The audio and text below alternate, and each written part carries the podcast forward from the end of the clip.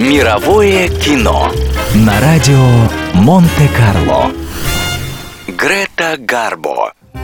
Голливудская звезда шведского происхождения Грета Гарбо является одной из самых загадочных актрис за всю историю кинематографа. Мало кто из ее современников знал актрису по-настоящему. Она всегда была холодной, молчаливой, скрытной и одинокой. В 36 лет Гарба перестала сниматься, просто заявив «Я решила больше не делать этого». И почти на полвека заперлась в семикомнатных апартаментах на Манхэттене, покидая их только ради путешествий в компании богатых и знатных друзей и длительных пеших прогулок инкогнито.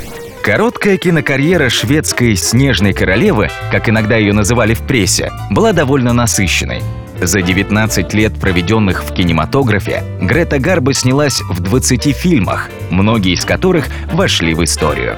Интересно, что Гарба одна из немногих актрис, которой удалось добиться успеха как в немом, так и в звуковом кино. Низкий, с хрипотцой голос стал ее фирменным знаком и привлекал поклонников не меньше холодной величественной красоты.